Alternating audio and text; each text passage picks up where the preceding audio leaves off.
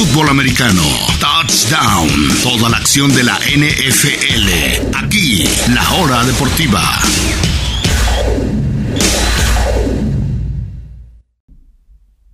Estamos de regreso en la hora deportiva, amigas y amigos. Solamente los minutos finales del día de hoy. Hablamos totalmente de fútbol. Realmente hay muchos, muchos temas que eh, por el tiempo no alcanzamos a tocar a ti. Aquí el triunfo de Andy Ruiz, el premio de Portugal de la Fórmula 1, que otra vez más lo gana Hamilton con una buena actuación del Checo Pérez.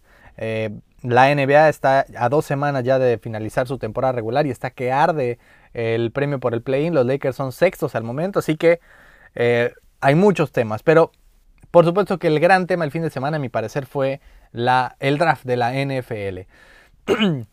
Los 32 equipos, por lo general, o la mayoría de ellos, salen con esperanza, salen eh, optimistas del draft. Por supuesto que esperan que ese jugador vaya a ser el que cambie la franquicia, que haya alguna joya escondida que hayan tomado en la séptima ronda. Y realmente no podemos analizar a ciencia cierta este draft, su impacto, hasta dentro de varias temporadas, tres o cuatro más. Por ejemplo, ¿quién diría que entre Andrew Locke y, Robert Griffin, el único, el que tardaría más en la NFL sería Griffin? Locke se retiró antes que Griffin y a pesar de que él tenía lesiones, más lesiones que partidos jugados. O quién diría que de la...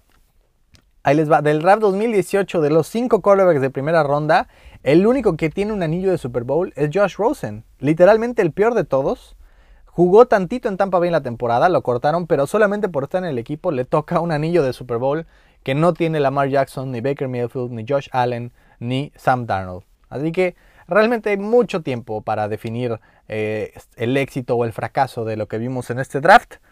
Pero creo que sí podemos decir en este momento quiénes son los que mejoraron su equipo, los ganadores conforme a lo que se pretendía llegar al fin de semana y los perdedores. Es decir, los equipos que simplemente no se hicieron mejores, no mejoraron en el draft, es la oportunidad de mejorar tu equipo y si no lo haces, eres un perdedor. Si no lo haces, es que sales perdiendo realmente de esto. Así que em, depende, por supuesto, la definición de ganador o perdedor de lo que buscaba el equipo. Hay algunos que buscaban una o dos piezas faltantes para ser competitivos o para llegar a playoffs por fin. Hay otros equipos que necesitaban un montón de selecciones, un montón de jugadores para futuro. Y hay otros que simplemente podrán haber tomado a 10 jugadores, pero ninguno va a ser titular, ninguno va a ser de impacto. Así que depende mucho de lo que buscaba el equipo y de lo que terminó consiguiendo el fin de semana. Vámonos con los ganadores, a mi parecer. Para mí uno de los grandes, si no es que el más grande ganador del fin de semana, es el equipo de los cargadores de Los Ángeles, los Chargers, que necesitaban sí o sí a un tackle ofensivo a un esquinero y a eh, un eh, cazamariscales y es exactamente lo que consiguieron. Tienen a Rashawn Slater, excelente tackle ofensivo realmente de este draft, muy dinámico, puede jugar en cuatro posiciones. A Sante Samuel Jr., que es el mejor en su posición eh, disponible en la segunda ronda y aparte le dan armas a Justin Herbert y un cazamariscales, excelente los Chargers, decíamos equipo, de esos equipos que necesitaban dos o tres piezas y consiguieron exactamente lo que pretendían, titulares por mucho tiempo en esta liga. Otro de los grandes ganadores, el equipo de Miami, los Delfines que necesitaban un, un arma para Tua. Y qué mejor, no solamente el mejor receptor disponible en el draft de como Jalen Waddle, sino alguien que conoce bien a Tua. La química fue muy importante en este draft. Eh, Jalen Waddle fue eh, receptor de Alabama con Tua hasta la temporada pasada y ahora llega a Miami, van a tener mucha química, va a tener armas a su disposición totalmente Tua Tagovailoa. Además, agarran a Jalen Phillips, el ala defensiva que les hacía falta tras los jugadores que perdieron esta, esta, temporada baja, más Javon Holland, el safety, y Liam Eichenberg, uno de los mejores tackles ofensivos disponibles. Realmente todo los, lo que necesitaba, los huecos que tenía Miami, los llenaron. Realmente es un equipo que ya prácticamente no tiene ningún hueco. De ahí a que sea, a que dé el salto a otra cosa, no lo sé, pero de que es un equipo que va a ser competitivo y yo creo que va a estar en playoffs. Este draft me lo confirmó. Vámonos con la otra cara de la moneda. El literalmente el peor equipo de todos. Que vaya, este equipo es cuando uno juega Madden hay ocasiones que puede seleccionar a un equipo solamente para desarmarlo, solamente para quitarle piezas y darlas a los otros equipos que estás manejando. Esos son los tejanos en este momento. No solamente es un desastre por donde se le vea. No se sabe en absoluto qué va a pasar con Deshaun Watson. El coach que escogieron es literalmente el peor de toda la liga. Es básicamente el primero que, que, quiso aceptar el trabajo. Eh, Y además de todo, no tenían ninguna, ninguna selección de primera y de segunda ronda y todavía desperdiciaron algunas. Solamente tuvieron cinco, cinco jugadores seleccionados en todo el draft. Solamente Seattle tuvo menos. El equipo de los Tejanos, además de todo, no solo es que escogió poquito y tarde, sino que escogió mal. Escogió al mariscal de campo Davis Mills de Stanford. A ver, una cosa que no entiendo es, si realmente Watson no es el futuro de tu franquicia, ¿por qué no esperas al siguiente draft, que seguramente vas a ser la selección número uno? No creo que hoy por hoy, no sé quién va a ser el campeón, pero sí sé quién va a ser el número uno el próximo draft, es Houston. ¿Por qué no esperar a tomar el mejor quarterback disponible el siguiente draft en vez de tomar al octavo mejor en este? ¿Para qué desperdiciar tu primera pick hasta la tercera ronda en un quarterback? No lo entiendo. Aparte, dieron más picks para subir y seleccionar a Nico Collins, un receptor en la posición 89.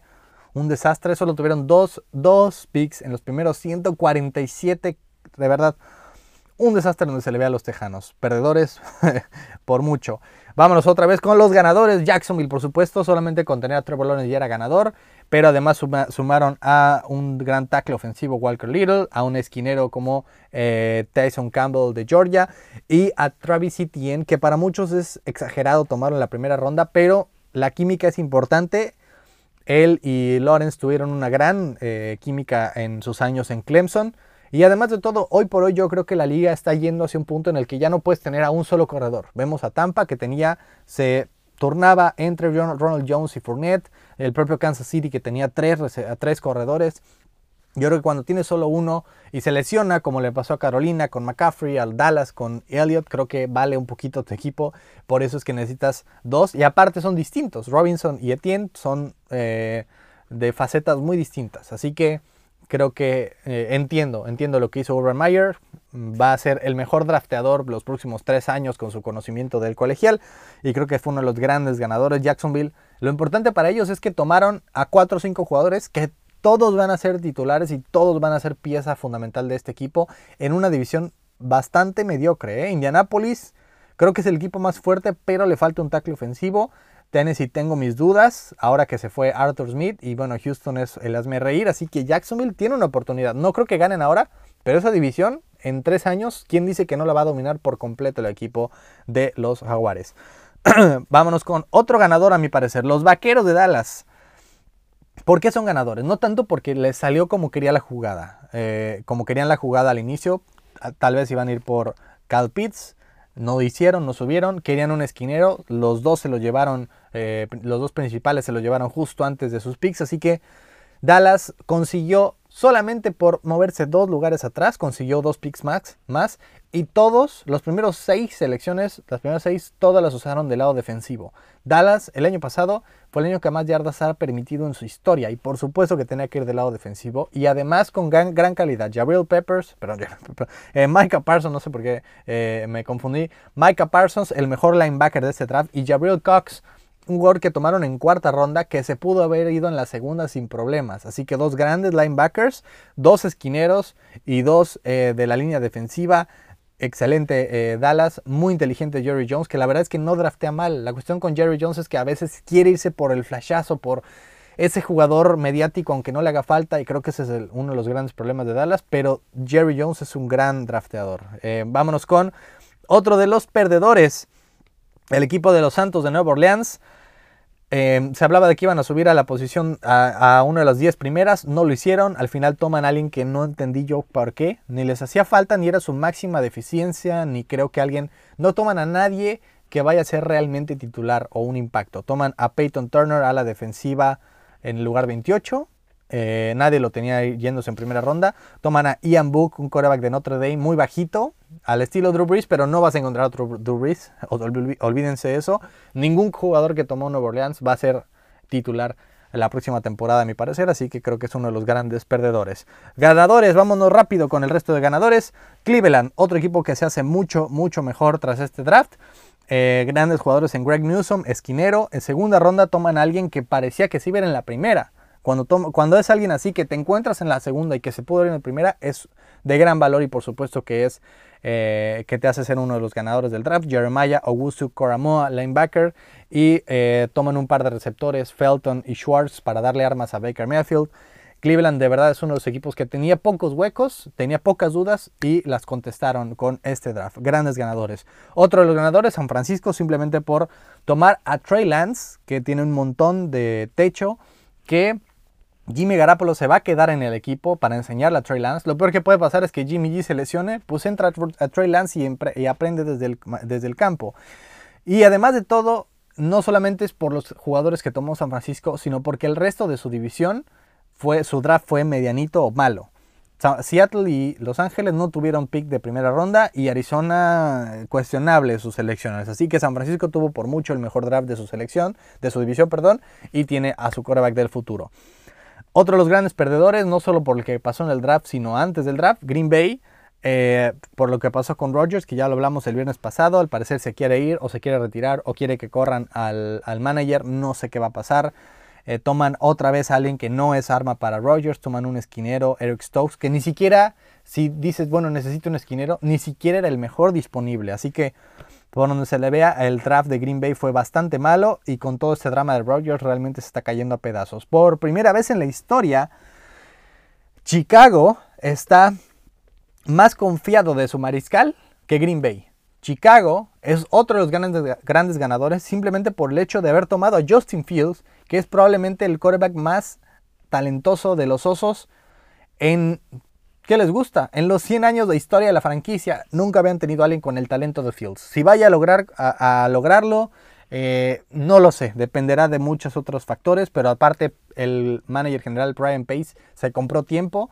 Cualquier cosa, si este año Andy Dalton surge mal, Justin Fields tiene malos partidos, cualquier cosa puede decir, bueno, tenemos a Fields, es un proyecto a largo plazo, no hay prisa. Así que Cualquier cosa se compraron tiempo, tienen a su mariscal del futuro que yo creo que va a tener éxito en la NFL, solo necesitan por supuesto darle armas y protegerlo. Eh, creo que va a ser por mucho el más importante de la franquicia en muchísimo, muchísimo tiempo. Y además de todo toman a Tevin Jenkins, un tackle ofensivo que pudieron haberlo tomado en primera ronda y lo consiguen en la segunda. Qué mejor para Chicago, realmente otro de los grandes, grandes ganadores del draft. Realmente hay varios ganadores. Ya decíamos Miami, Chargers, Jacksonville, Dallas, Cleveland, Chicago, San Francisco. Para mí también ganó el draft em, el equipo de Minnesota, el equipo de Baltimore. Creo que tienen varios eh, aspectos positivos. Eh, y realmente negativos son pocos, pero son claros. Green Bay, Houston y Nueva Orleans, los grandes perdedores. Y con eso nos despedimos, amigas y amigos, en esta semana de repechaje de Liga MX de semifinales de Champions y de Europa League, de cuartos de final de Conca Champions. Ya estamos cerca de la finalización de la temporada de la NBA. Así que les deseo una preciosa, preciosa semana. Cuídense mucho, vacúnense si pueden, busquen la vacuna. Eh, les juro que no les va a pasar nada más que van a estar más protegidos por ustedes y por sus familias. Es el consejo muy humilde que les puedo dar. Gracias de verdad por escucharnos. Yo soy Juan Pablo Sabines. Esto fue La Hora Deportiva.